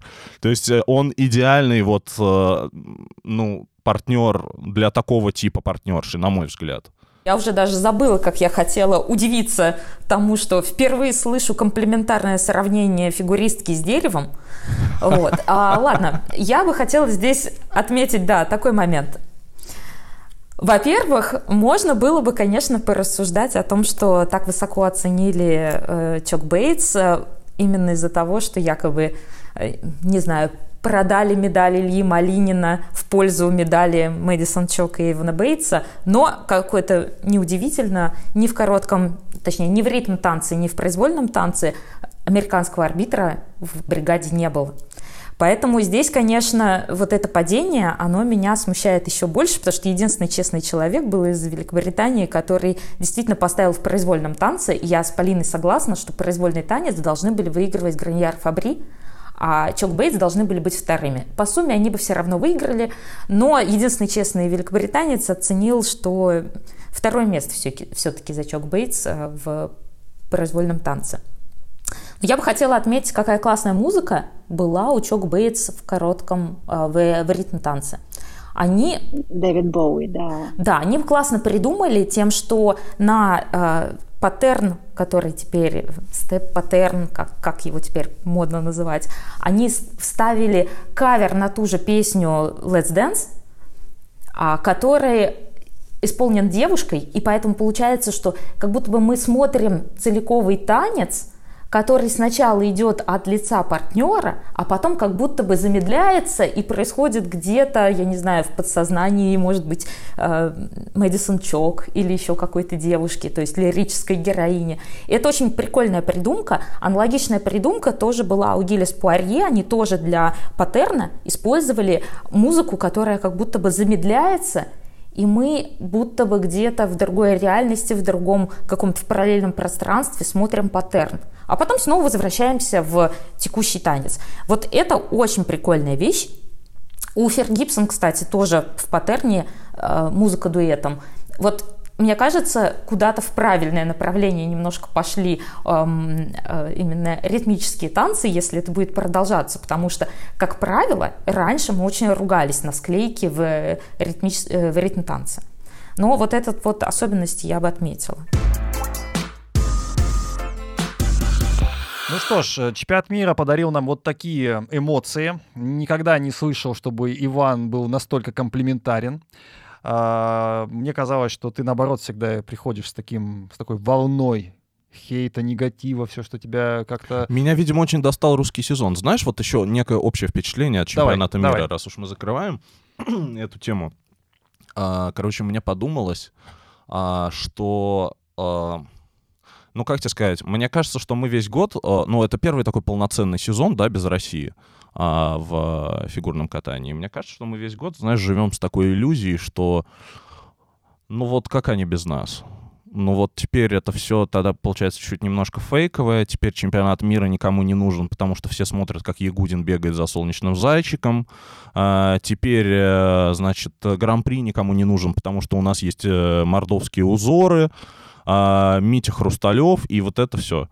А, мне кажется, что как бы в этом мне показалось, что все равно то же самое приблизительно похожие эмоции я испытывал на чемпионате Европы, когда ты смотришь, ну, реально много очень разных представителей, очень разных школ, а, очень много разных постановок, и ты понимаешь, что на самом деле а, за пределами нашего фигурного катания, которому мы так много времени уделяем, что сказала там, я не знаю, что написала Загитова, отличает ли она регистрационный знак от товарного или, не знаю, куда там, что еще у нее происходит, а, что там с Трусовой, почему у нее порвалась куртка, а, что там на кого не так посмотрела Этери Тутберидзева. Когда мы во, во все это погружаемся, мы как будто забываем, что вокруг как бы нас есть большой прекрасный мир, и он, ну, он все равно есть. И говорить, что как бы он нам не нужен, и мы как бы намного круче и без этого всего справимся, это немножко такая попытка, да, убежать от реальности. Вот, и этот чемпионат мира об этом напомнил. А Лаверды хотела Ване, Ване сказать, что как раз разговаривала с Ириной Жук, и она сказала, что она почти год не была на международных соревнованиях, приехала сейчас и смотрит все тренировки, все прокаты абсолютно с отвисшей челюсти, потому что настолько вперед ушло фигурное катание, ну, конкретно в танцах на льду, что пока ты варишься в собственном соку и в своей банке, ты этого не замечаешь. А оказывается, столько всего происходит, и никто не стоит на месте, и как нам догонять, абсолютно непонятно. Майя, а не отвисла ли челюсть у Ирины Жука, когда она узнала, что э, Степанова и Букин больше у нее не тренируются? А это мы с ней разговаривали off the record, и, к сожалению, поделиться этим я не могу. Ну, вот у нас немножко, э, немножко челюсть отвисла, потому что все-таки, наверное, если бы, ну, опять-таки скажу эту новость, потому что, опять-таки, многие могут и не слышать, не знать. Э, Александра Степанова и Иван Букин э, прекратили сотрудничество с теми тренерами Ириной Жук, Александром Свининым, э, с которыми они, в общем-то, работали с самых первых своих Ну да, где-то пишут 15 лет, да. где-то 16. Это фактически как у Медведевой знаменитые 11 лет вместе и дальше вместе. А, вот. Медведева всплыла в подкасте. Господи, Медведева, Загитова, все, все, заканчиваем. А, а, короче, Степанова и Букин теперь будут тренироваться у Александра Жулина. Ну, в общем-то, понятно, что Александру Жулину нужна какая-то первая пара, потому что Синицын и Коцелапов уже заняли второе место в шоу-турнире. Это, наверное, их уже такое последнее серьезное достижение. А, и естественно, что какие-то топы ему нужны. Но вопрос мотивации для Степанова и Букина, вот что, почему, то есть что теперь должен, чего не хотят от, э, от Жулина? В этом союзе, в этом творческом союзе? Если честно, для меня это самая главная загадка сезона. То есть, ну, то, что Косторная меняет там тренеров, виды э, фигурного катания, возможно, партнера скоро начнет менять в рамках уже Ну, это парного сумасбродство. катания. Это я уже привыкла, да, здесь я ничему не могу удивиться. Но когда Степанова Букин, пропустив весь сезон, а, без особых международных перспектив, потому что пока еще на момент, по крайней мере, записи нашего подкаста ничего не понятно. По идее, в понедельник ISU должен что-то снова обсудить, но не факт, что это обсуждение вообще состоится. Во вторник, тем более. Короче, когда мы выйдем, еще ничего не ясно. А, то есть, если у Степанова и Букина нет никаких инсайдов относительно того, выпустят нас или нет, а я не очень представляю, откуда они у них могут быть, а, то для меня этот переход вообще ничем не объясним. Сменить тренера в самом конце карьеры после действительно такого долгого сотрудничества с Жук и Свининым, а, если бы у них были чемпионаты мира, чемпионаты Европы, это я, да, могу объяснить, потому что, ну, как-то они достигли, наверное, какого-то своего потолка в предыдущей группе, и пробить его было бы тяжело. На внутренних российских турнирах ты можешь выигрывать, хоть будучи в группе Жук, хоть будучи в группе Жулина, хоть тренируясь, если ты Степанова Букин, сами по себе просто где-то там неделю на дворовом катке. Мне кажется, даже не только у Жулина и Жук, но и у Журанкова тоже можно тренироваться и Да, выигрывать. даже у Ивана Кузнецова, если ты пара уровня Степанова и Букина, и при этом находишься в российских танцах в их нынешнем состоянии, выигрывать э, здесь не нужно быть парой Но именно вот есть Жулина. еще одна фамилия на букву Ж, Жаворонкова, и она тянет руку. Да, во-первых, я хочу спросить у Полины, почему и чемпионат Италии должен выигрывать Ваня, и пару себе в тренерство забирать тоже должен Ваня. Почему не я, например? Настя, я уверена, Ну, что ладно, у тебя бы это- тоже они выигрывали, поэтому для меня этот переход просто необъясним, если Степанова Букин сорев- соревнуется внутри России. Давай не ревнуй, а лучше скажи что-нибудь по Ладно, делу. и- я, да, я другой вообще хотела, я не думал даже, что ты будешь мне отвечать. В общем, а, основной момент такой. Ваня Букин тут дал небольшое интервью и сказал, что он переход... они решили перейти к Жулину, потому что ему понравилось на э, ледниковом периоде работать с Александром Вячеславовичем, и якобы он принял такое решение, потому что очень классный подход именно к танцам на льду. А, но я здесь хотела бы отметить одну такую м- важную особенность, на мой взгляд. Если мы посмотрим вообще на группу «Свинина и жук», мы можем заметить, что Дэвид Нарежный и Елизавета Шанаевой не тренируются, и более того, оба в разных группах с разными партнерами, партнершами теперь э, продолжают свои карьеры. Если мы возьмем Софью Шевченко и Игоря Еременко, то тоже эта пара больше не тренируется вместе, но опять-таки Игорь Еременко не остался не удел, и он тоже тренируется с другой партнершей других тренеров. И мы видим, как просто разваливается на глазах наших вот эта вот вся тренерская группа, точнее, все ученики разбегаются. Мы подобное уже один раз наблюдали. И на самом деле это было в одиночном катании, когда Миша Каледа ушел от Чеботаревой, когда... э, Константинова потом ушла от Чеботаревой. да, когда Стася Константинова тоже ушла от Чеботаревой. И кажется, что такие переходы, когда уже взрослые состоявшиеся спортсмены, так или иначе бывавшие на международных стартах, бравшие медали, когда они уходят от своего тренера, который их вел, вел, вел, это не может происходить без ведома федерации. Может быть, у меня опять какой-то затуманенный наивный взгляд, как сейчас скажет Ваня, но мне кажется, что в таких случаях, возможно, инициатором может выступать сама федерация, которая дает некоторые советы фигуристам. И в данном случае Ваня Букина и Саша Степанова оказались тоже, так сказать, под влиянием и воздействием какого-то такого совета сверху. Но это просто теория. Что ты смотришь на меня? Ну, у тебя есть мнение? Зачем Вообще плевать. Я не понимаю, почему мы это обсуждаем. Плевать, как на переход Дзюбы в локомотив. Правда. То есть после Мэдисон Чок тебе вообще все равно. Мы с- опять вот мы прыгнули с э, уровня чего-то хорошего, вдохновляющего на переход Степанова и Букина. Ваня, но у них же была хорошая и вдохновляющая Ромео и Джульетта. Ну, хорошо. Абсолютно, ну, мне кажется, мирового уровня программа, с современной хореографией, иностранные тренеры ее Я отмечали. согласна. И почему мы вдруг считаем, что от этого нужно было куда-то уходить? И точно ли этот переход будет вверх, а не вниз? Вот я об этом же хотела сказать, потому что мне всегда очень нравились именно программы у Саши и Вани. То есть э, даже, может быть, Ромео и Джульетта в меньшей степени, но совершенно прекрасно произвольный под Тимберлейка. А, я, например, его периодически пересматриваю до сих пор. А, и я думаю, что если они действительно начнут кататься полноценно в группе Жулина, не только на каких-то шоу, но и выступать на турнирах, таких программ у них уже не будет. И для меня самое страшное, что они снова будут катать вот эту какую-то перелицовку Рахманинова, который уже был у, у Синицыны Коцалавова, который сейчас катает э, Тютюнина и Багин. И если я увижу и услышу снова Рахманинова, но уже у Степанова и Букина, я просто э, Что перестану смотреть российские танцы на льду. Сломаешь микрофон или что? Что ты сделаешь? Делаешь. Слушайте, ну я могу понять мотивацию. Паша, тебе Саши нрав- нравится вообще Кто? Степанова и Букин? Ну, мне они не противны, точно. Ну, мне То есть Мне не нравились. Мне не всегда а больше Пашу нравились, чем спрашивают, Пашу. Пашу спрашивают, понимаешь? Ты уже, ты Ну, уже прости, сказала, что ну, тебе нравится. Слушайте, но мне кажется, что все-таки горизонт-то был у, у Ивана с Александрой э, переходить. Ну, потому что какими бы классными ни были программы, как бы их ни хвалили, как бы ни говорили, что она такая замечательная пара, Степанова красивая, а Иван еще и потомственный партнер, но все-таки, все-таки, все-таки это не давало результата. Ну, серьезно. И, возможно, как раз у э, Жук и Свинина э, нет того авторитета тренерского в глазах именно Международного судейского корпуса для того, чтобы отсыпать нужные оценки. И в том числе во второй, именно вторую оценку. Поэтому, э, ну, нужно что-то менять. А у них щ- осталось не так много времени, поэтому в целом, учитывая, что они сейчас могут быть в статусе первой пары страны, я не знаю, куда там уйдут Дэвис со Смолкиным, в какую сборную, хоть сборную Камбоджи, но э, важно, что они сейчас делают важный шаг. Он серьезный, он может не принести никак вообще ничего. Но этот шаг — это попытка э, каким-то образом кардинально изменить свою карьеру, и они показывают, что они готовы к каким-то первым местам. Тем более сейчас они будут первой парой у Жулина, первой парой в России, и это тренер, который уже, ну, по крайней мере, э, имеет четкий авторитет, и я уверен, что это абсолютно правильное А решение. ты реально считаешь, что в случае Степанова и Букина проблема в том, что у их тренера не хватает международного авторитета у судей? Ну, слушай, я не могу считать это, я все-таки не специалист, я понимаю, что им, наверное, чего-то не хватает с точки зрения там техники, с точки зрения там э, постановок и так далее, но у них точно больше потенциала, чем у той же Дианы, Глеба, Лизы с Егором и так далее. Я не знаю, просто мне никогда не нравилось ни Степанова, ни Букин, ни Букин и Степанова вместе. Вообще.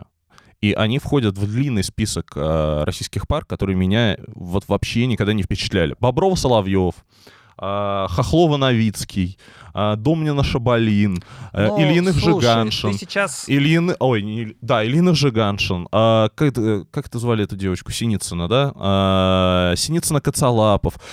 Ну, это Но ты же не будешь пресное. отрицать, что у Паш, них есть танцы, данные. у них есть данные, классные окей. данные, чтобы У быть них есть классной. Но парой. вот эти разговоры, что типа Степанову Букина засуждают. Я помню, как Александр Жулин, а, вот в ту эпоху, когда Боброва и Соловьев соревновались, еще когда были Верчу Мойер, Дэвис Уайт, а, Пападакис, Сизерон, ну там кое-кто уходил. Он тренировал на Боброва время Соловьева. Бобров Соловьев и регулярно говорил, что, значит, э, нас э, засуживают, потому что нас э, не очень Ну, ценят. Нет, слушай. бла-бла-бла-бла-бла. Ну, тогда просто был разный уровень. Сравнивать Вирчу. Мойер э, с Бобровой и Соловьевым просто невозможно. Конечно. А Степанова Букина это, конечно, Ну, другое. у нас Нет, просто- ну подожди, разница между Чок Бейтс и Степановой Букиным, Не она намного большая, меньше, чем да. разница между Тессой и Скоттом, Бобровой и Соловьевым. Ну, объективно.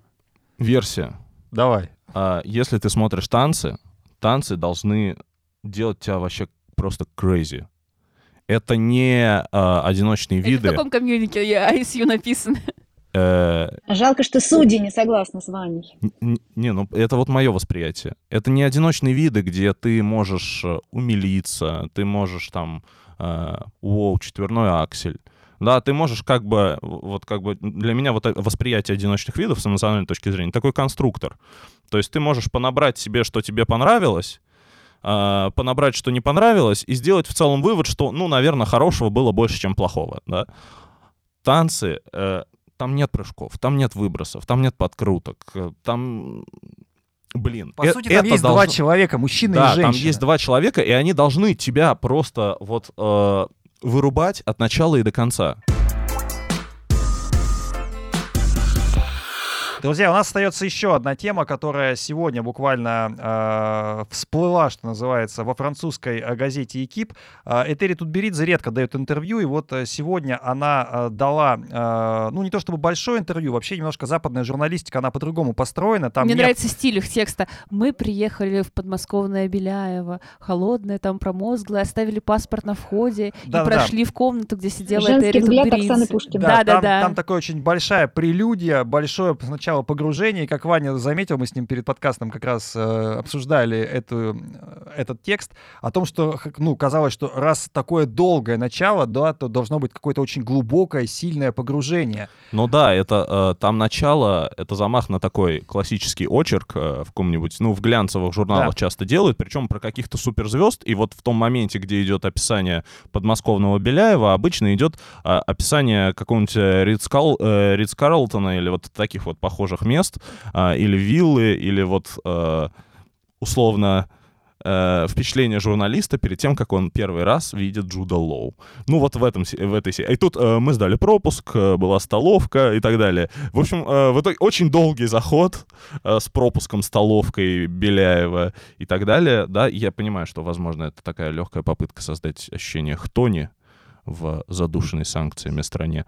А, вот. Где даже Беляева уже стала Подмосковьем, хотя таковым не является. Ну, вот. А потом что-то случилось. Мне кажется, потом журналист просто, он такой вот это вот писал. Я, кстати, очень люблю такие приемы, если честно. Ну, знаете, вот И это... ушел на обед. Знаете, вот это вот а, ее ресницы а, были а, накрашены, но не докрашенные. Она жевала жвачку Дирол, и потом плюнула и в меня. Ну, короче, вот это. А, и вот. во всем этом я увидел какую-то связь, не мой ответ на вопрос, так принимала Валиева допинг или нет? Да, именно так. Но в какой-то момент журналист просто задолбался это писать и решил перейти на цитатки и короткие пояснения, а в конце зафигачить фотку Путина с э, этой, с, как ее? С Да, и все. Ну, смотрите, это обычный прием западной журналистики, которые делают такие фичеры, якобы фичеры с вкраплениями прямой речи. Это, в принципе, везде так принято. И в Норвегии, когда они пишут там про биатлон или лыжи, или вот французы, которые пишут часто и про футбол, и вот сейчас про фигурное катание. А, но я бы хотел некоторые цитаты все-таки из этого интервью а, зачитать. И, а, в частности, то, когда Этерия спрашивают такие, ну, достаточно такие серьезные, важные вопросы, в частности, про то, что она не дает своим ученицам пить воду. И вот она так защищается. Это абсурд. Наоборот, очень важна гидратация. И, конечно, я слежу за весом фигуристов, но именно для того, чтобы они не похудели, а не наоборот. Вы не можете хорошо тренироваться, если не едите. А я не позволяю фигуристам тренироваться серьезными травмами. А, Алена Косторная может, конечно, с этим не согласиться. А, за ними следят врачи. В случае перелома мы останавливаемся. Вообще было бы странно, да, если в случае перелома не остановиться.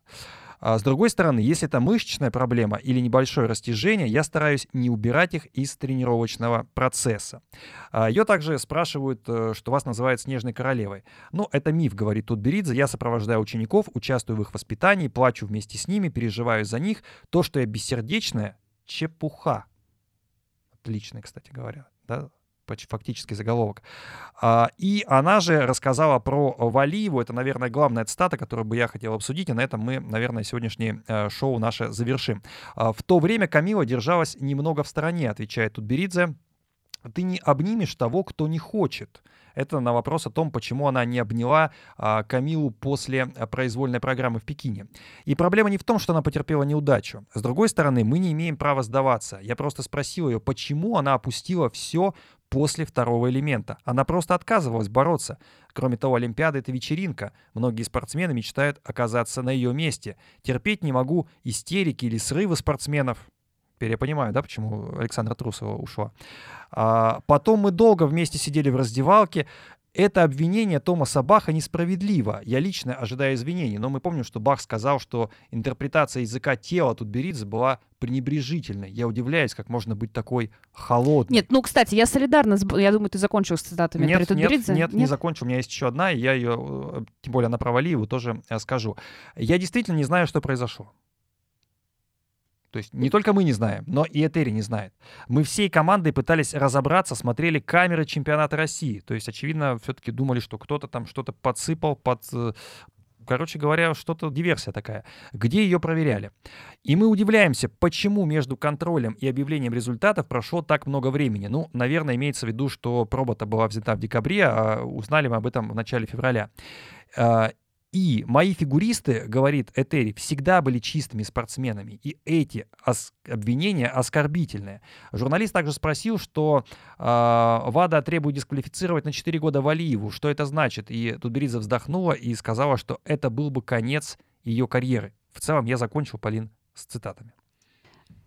много чего хочется обсудить, на самом деле, в этом интервью. Давайте, давайте обсудим.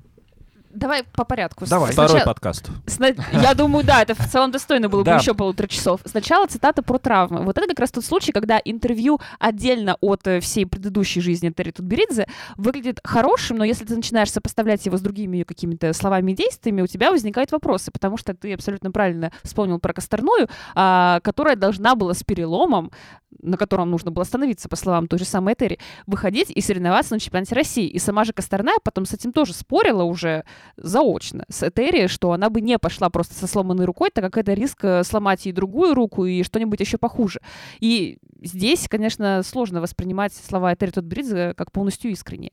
А, по поводу Баха, я согласна с Этери, мы это уже обсуждали, когда Томас только еще высказал вот эту свою позицию о том, что Этери такая холодная, черствая и так далее. Я не думаю, что это компетенция а, Баха при всей его должности оценивать, интерпретировать язык тела Тутберидзе. Ну, здесь я согласна с ней в том, что если Камила не хочет обниматься, когда у нее произошел, очевидно, худший прокат и худший момент в жизни, просто нужно отстать, наверное, от нее и дать ей спокойно посидеть и не приставать к ней, пока как-то не потребуется какая-то твоя ответная реакция. Это дело личное тренера и ученика, а не Томаса Баха. А, что касается того, что они смотрели камеры и того, что они думают, что якобы подсыпали, ну, в целом, конечно, такая версия, естественно, имеет место, но, насколько я понимаю всю антидопинговую практику, доказать это очень сложно. И у того же самого же Крушельницкого была такая же история, там же тоже считали, что ему подсыпали, тоже пытались как-то проверять, но ничего не смогли доказать. Тем более, что если у Валиевой была настолько маленькая доза, то, возможно, подсыпали даже не на чемпионате России, а где-то между ее последними соревнованиями до этого, то есть это был, получается, этап Гран-при, и чемпионатом России. А здесь уже ты камеры все на свете не проверишь. Тебе опять нечего добавить, Иван. Нет, э, слушай, э, я не готов анализировать конкретные цитаты, потому что мне в целом этот материал кажется немножко, ну, пиар-материалом. Это такая А как бы... почему? Объясни. Ну, это такая попытка представить Этери Тутберидзе, знаешь, для западной аудитории, а, В выгодном свете? ну, такой зайкой. То есть, Такая э, операция химчистка. да, Чистим белое пальто. Все так, все так. То есть, э, знаешь, типа, как будто они же зашли с чего? Что вот есть такой миф о том, что вот это вот... Про Там, там холодность? есть начало, да, что женщина там выглядит строго, или там, а, а, ученики, которые от нее уходили, говорили, что она строгий тренер, да, и дальше вот вся попытка, вот э, все ее заявления, все как строится этот материал, э, про то, что это все, в общем-то, выдумки, на самом деле это неправда, вот она умеет, значит, и чувствовать, и водичкой поит своих спортсменов, и... э, И с- освещать все Беляева своей лу- лучезарной улыбкой. все так, и даже с переломами, с переломами у нее не катаются, а к допингу она тем более не имеет отношения. Но это на самом деле то, то заявление, ради которого было это интервью, что я сама не в курсе. Это попытка как бы снять с себя ответственность. Вот, это такая вот попытка продать э, миф о том, что миф о Тутберидзе... Легенду. Ну да, легенду о том, что некая легенда о Тутберидзе — это легенда. Да, на самом деле, э, но- новая легенда у нас есть. Нет, ну слушай, справедливости ради, тут Беридзе правильно говорит, что до этого никогда ее учеников не ловили на допинге, хотя она тренирует на высоком уровне уже 9 лет, э, и при этом у нее было много спортсменов реально топ-класса, которых постоянно проверяли на допинг. Полин, Валиев это первый бывает случай. первый раз в жизни. Нет, я понимаю, я просто дискутирую с Ваней. Ты хотел, чтобы мы поспорили? Вот мы спорим. Короче, мне кажется, этот материал странным. А мне кажется, это просто неудачное, ужасно неудачное интервью, в первую очередь, потому что ничего нового мы не увидели. Мне кажется, здесь была задумка, мы вам сейчас покажем новую Тутберидзе, вы так ее демонизируете, западный мир, мы сейчас ее покажем. А мы услышали ровно то же, что слышали всегда у Познера, каких-то других редких интервью. Ну, вид сбоку на те же самые аргументы. Не, Май, хорошо, что ты упомянула Познера, потому что как раз там была цитата о том, что до короткой программы, пожалуйста, не пейте воду и не ешьте фрукты, девочки. А вот после, ради бога. И это как раз напрямую противоречит той истории, которую мы видим вот в этом интервью о том, что я очень слежу за тем, чтобы они пили воду, и вообще э, их надо кормить обязательно, а не ограничения Ну, вводить. и Загитова же то же самое рассказывала как раз э, в, в районе Олимпиады, только не помню, до или после, что они практически, она практически не пила воду. У Ивана Урганта это было, да, она про это говорила прям прямым текстом. Выплевывала, немножко брала в рот воду и выплевывала. А, но я здесь хочу сказать вот какую вещь. На самом деле, вот это интервью, оно же действительно сделано для зарубежного читателя. И, во-первых, не сказать, что все будут сидеть и сопоставлять факты. Конечно, интервью Тутберидзе такие редкие, они все-таки переводятся на иностранные языки, но так или иначе, это вот примерно как с японскими интервью. Нас тоже много что интересует, но сказать, что очень много больших классных переводов существует, Такого нельзя.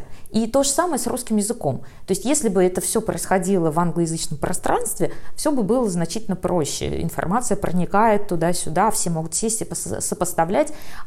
В текущем варианте это интервью будет доступно ну, какому-то небольшому э, пулу фанатов, которые сядут, начнут все сопоставлять, говорить, вот здесь у Познера она сказала это, вот здесь у Урганта она сказала то, это не стыкуется.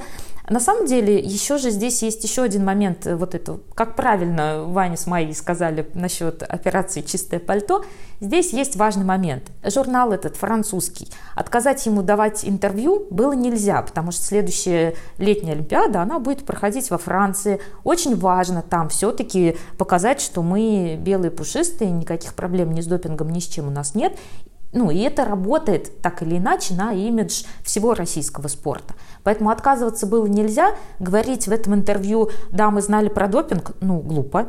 То есть, как бы, что мог еще сказать тренер? Конечно, она скажет нет.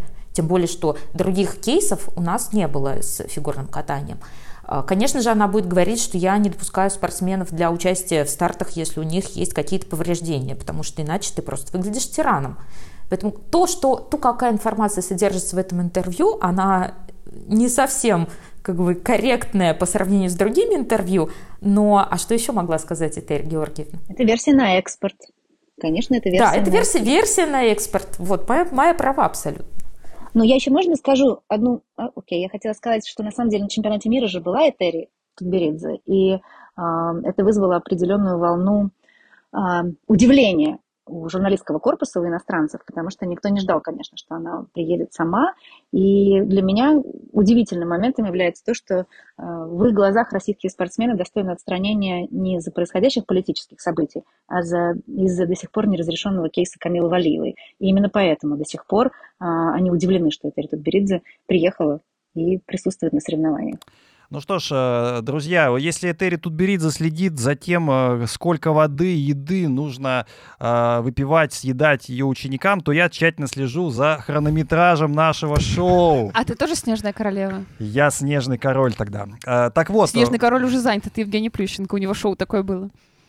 Ладно. Дед Мороз. Не буду я на Плющенко посягать. Друзья, мы и так полтора часа с вами. Очень приятно было для вас сегодня работать. Э, я думаю, что это, наверное, один из, мне так показалось, один из самых информативных и, возможно, лучших выпусков нашего э, шоу. Мы много спорили, много пытались, э, пытались разной информации вам донести. Через неделю мы встретимся снова. Возможно, в другом составе, возможно, в этом же. Посмотрим. Сегодня были с нами Полина Крутихина. Пока. Иван Кузнецов. Пока. Майя Багрянцева. Я не знаю, как по-японски сказать пока. Пока. Настя Жабранкова. Сайонара. И я, шеф-редактор «Спорца» Павел Копачев. Любим, целуем, обнимаем. Ставьте комментарии, лайки и до встречи через неделю. Пока. Побеждает тот, у кого хвост чище.